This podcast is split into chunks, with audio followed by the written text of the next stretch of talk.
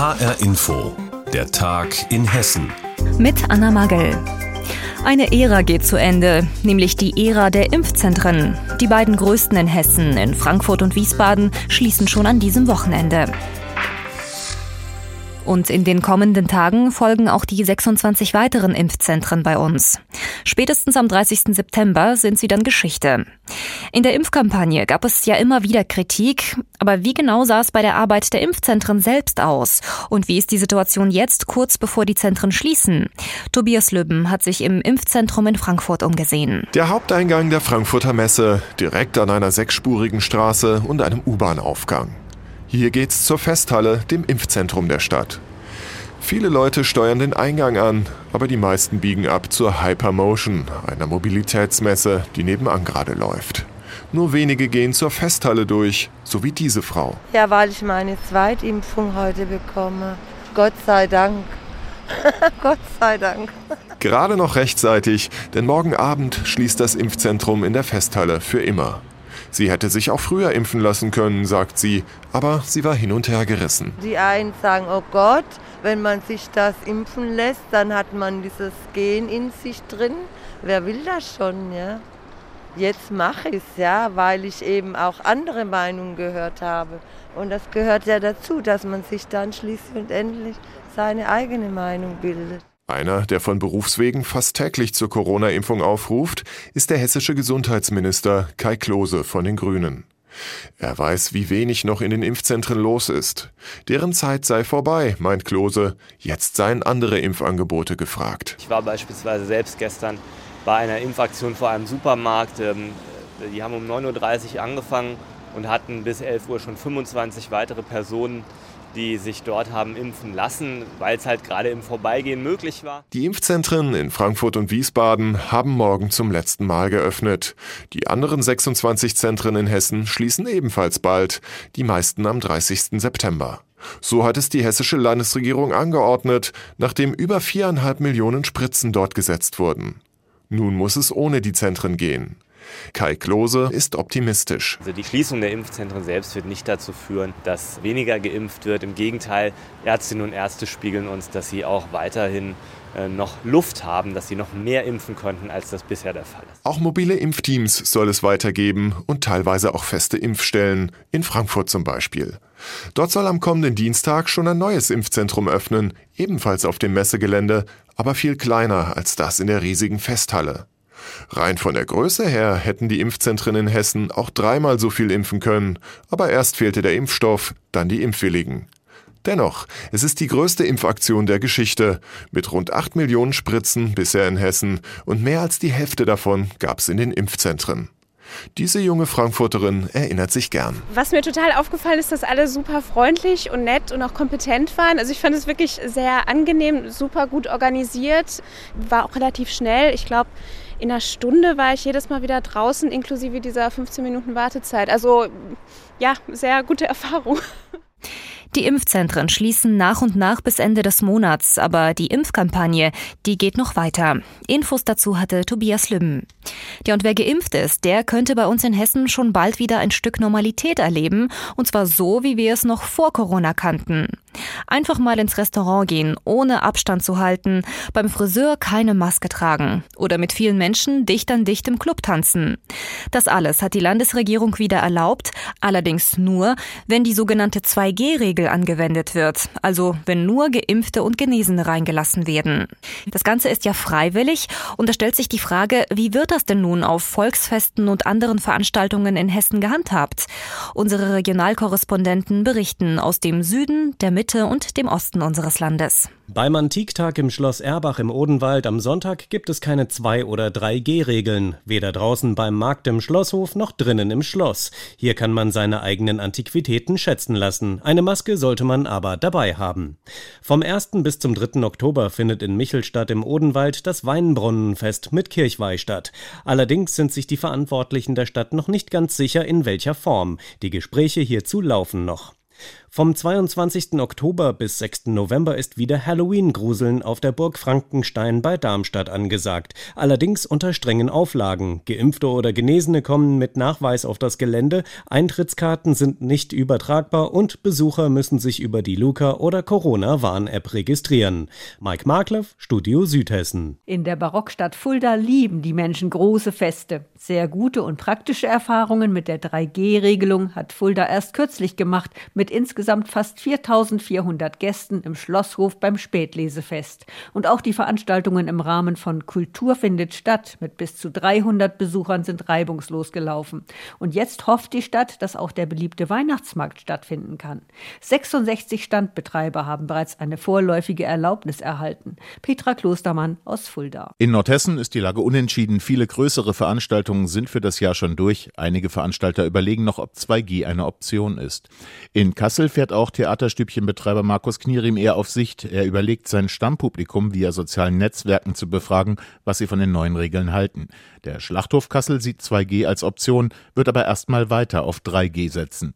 Jürgen Jenauer, Kassel. Also das Oktoberfest in Limburg, die haben einen Außenbereich für Schausteller und eine Halle, also quasi wie ein Bierzelt auf dem Oktoberfest. Und auf dem Platz, den betreibt die Stadt, kann jetzt jeder kommen, der will. Und in der Halle, die wird von einem Veranstalter betrieben, sollte es eigentlich 3G und die Luca-App zur Kontaktnachverfolgung geben. Jetzt wird aber wohl über 2G nachgedacht. Das ist allerdings noch nicht so ganz offiziell und bestätigt. Der Elisabeth-Markt in Marburg, der war schon komplett abgesagt. Jetzt wird aber doch geprüft, ob er noch stattfindet, schreibt die Stadt. Und der Gallusmarkt in Wetzlar, da lag schon ein Konzept beim Gesundheitsamt zur Prüfung und jetzt ist das nochmal überarbeitet worden. Jetzt ist angedacht, dass alle draußen einfach so kommen dürfen. Die Stände sollen auf Abstand stehen und es soll diesmal kein Festzelt geben. Das sagt Rainer Dietrich vom Stadtmarketing. Benjamin Müller, Studio Mittelhessen. Wo in Hessen wird schon das 2G-Modell angewendet und wo könnte das bald der Fall sein? Die HR-Regionalkorrespondenten haben nachgefragt. Ob nun 2G oder 3G, langsam aber sicher scheint die Kultur und auch die Partyszene wieder ein bisschen aufzublühen. Wiesbaden sucht jetzt sogar einen Nachtbürgermeister. Was das für ein Job ist und warum es bisher nur eine einzige Bewerbung gibt, berichtet HR-Info-Reporterin Birgitta Söhling. Die hessische Landeshauptstadt hat nicht gerade einen aufregenden Ruf als Partyhochburg. Im Gegenteil, Spießbaden hat eher das Problem, für junge Menschen zu wenig attraktiv zu sein, sagt Noah Benjamin Seid. Deshalb hat das Jugendparlament, dessen Vorsitzender er ist, schon 2018 einen Nachtbürgermeister gefordert. In Wiesbaden ist es tatsächlich schwierig, richtig zu feiern. Im Vergleich zu Mainz und Frankfurt haben die Jugendlichen hier in Wiesbaden eben nicht die Möglichkeiten, um nachts eben gut ausgehen zu können. Die meisten flüchten uns nach Frankfurt weg oder nach Mainz weg und das wollen wir eben beheben. Seit beliebte Clubs wie das New Basement in der Nerostraße wegen Beschwerden über Lärm und hoher Vergnügungssteuern das Licht ausgeknipst haben, gibt es für Nachtschwärmer kaum noch attraktive Angebote. Ein Nachtbürgermeister soll das ändern, soll die Szene ankurbeln, bei Stadtentwicklungsprojekten wie der neuen City Passage mitreden. Noah Benjamin Seid. Er soll grundsätzlich mal so jung sein wie wir, weil nur dann kann die Person auch die Interessen von den Jugendlichen oder den Studenten verstehen. Seit Anfang September läuft die Ausschreibung. Gesucht wird jemand als Sprachrohr und Kontaktperson, als Vermittler zwischen Nachtschwärmern, Anwohnern, Gastronomen und Stadtverwaltung. Bewerberinnen und Bewerber sollen sich gerne im Nachtleben tummeln und in der Kulturszene vernetzt sein und das bitte ehrenamtlich bei einem geforderten Zeitaufwand von etwa 14 Stunden pro Woche. Bislang ist erst eine einzige Bewerbung eingegangen, seufzt Karl Michael Baum, Leiter des Bürgerreferats der Stadt Wiesbaden. Ich stelle mir es nicht so einfach vor, weil A ist ja das Thema der, der Bezahlung im Raum. Wir suchen ja einen Menschen, der ehrenamtlich tätig ist. B ist damit einen gewissen Zeitaufwand damit verbunden. Und C muss man auch gucken, wer ist denn tatsächlich auch geeignet, fühlt sich berufen, dort diese Aufgabe zu übernehmen. Vorbild dafür ist die Nachbarstadt Mainz, die seit einiger Zeit einen ehrenamtlichen Nachtkulturbeauftragten beschäftigt. Als Polizeiersatz soll der Nachtbürgermeister nicht auftreten, sondern bei Konflikten in Zusammenarbeit mit Stadtpolizei und Ordnungsamt zwischen Anwohnern und der Partyszene vermitteln. Denn in Corona-Zeiten haben sich auch in Wiesbaden die Partys in den öffentlichen Raum verlagert.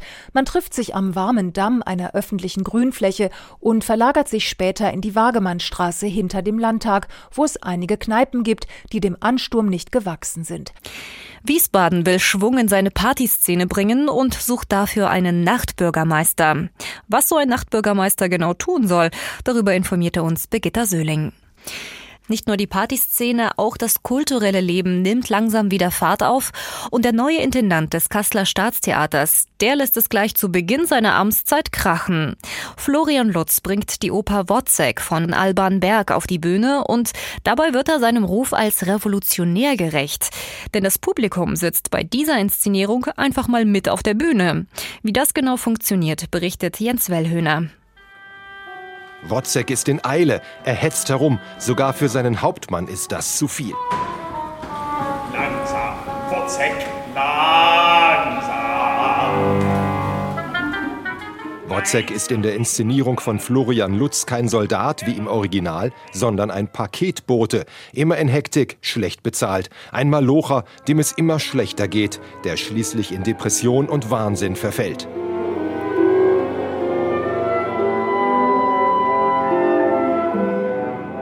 Ich beobachte eine der Hauptproben zu Wozzeck im Staatstheater Kassel. Das Orchester sitzt mitten auf der Bühne. An den Wänden der Bühne sind stählerne Gerüste mit Zuschauerrängen aufgebaut. Und dort oben, quasi über dem Dirigenten, sitze ich. Plötzlich höre ich hinter mir ein Keuchen. Schritte nähern sich schnell. Es ist Wozzeck. Er hetzt direkt an mir vorbei. Ich bin als Zuschauer tatsächlich mitten im Geschehen.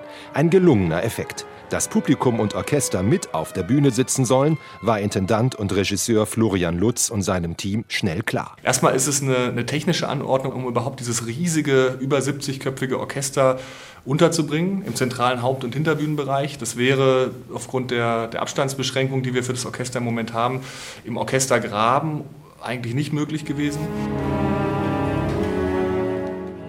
Und so können auch 650 Menschen die Vorstellung besuchen, dadurch, dass sie ganz normal im Zuschauerraum und eben auch auf der Bühne sitzen können, auf den extra gebauten Rängen. Für dieses Bühnenbild ist Sebastian Hannack verantwortlich. Ich denke, es ist auf jeden Fall eine ganz andere Welt und ein ganz anderes äh, Erfahren von speziell jetzt Musiktheater, weil man tatsächlich viel anders involviert ist, als dass man, wie man gewohnt ist, äh, in den Samtsesseln in eine Richtung schaut über die Guckkastenbühne und so eigentlich so ein 360 Grad auch akustisches und Bilderlebnis bekommt.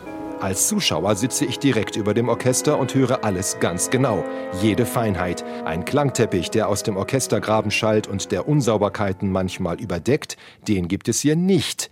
Die Musikerinnen und Musiker müssen hier also immer hoch konzentriert spielen. Und damit nimmt Lutz auch seinen Kritikern Wind aus den Segeln. An seiner alten Wirkungsstätte in Halle hatten nämlich einige seiner Mitarbeiter ihm vorgeworfen, die Musik spiele in seinen Inszenierungen nur eine Nebenrolle. Er würde sich und seine politischen Botschaften Botschaften zu sehr in den Vordergrund spielen. Das ist in Kassel nicht der Fall, auch wenn Lutz Inszenierung wieder klar politisch ist. Die Zuschauerränge auf der Bühne sind nämlich angeordnet wie in einem Parlament. Anlässlich der, der Bundestagswahl, die ja am Premierenwochenende stattfindet, um eben die politischen Implikationen des Stücks da sehr viel näher oder konkreter mit den Zuschauern, an die Zuschauer heranzutragen. Der neue Intendant des Kasseler Staatstheaters inszeniert die Oper Wozzeck von Alban Berg und dabei lässt er das Publikum direkt mit auf der Bühne sitzen. HR-Info-Reporter Jens Wellhöhner war bei einer Probe mit dabei. Und das war der Tag in Hessen mit Anna Magel. Die Sendung gibt es auch als Podcast auf hrinforadio.de.